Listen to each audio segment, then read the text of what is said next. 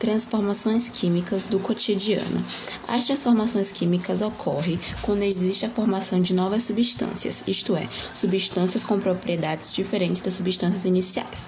São exemplos de transformações químicas muitas das situações que te rodeiam no dia a dia, tais como quando grelhas um bife ou a fruta que amadurece na fruteira. Trans exemplos de transformações químicas pode ser uma combustão de uma substância, o azedar do leite, a respiração, a fotossíntese e a confecção dos alimentos.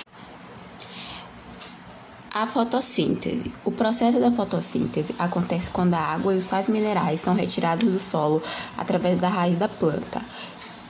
Acaba percorrendo pelo caule até as folhas em forma de seiva, que é chamada de seiva bruta. A folha absorve a luz do sol através da clorofila, substância que dá a cor verde nas folhas das plantas.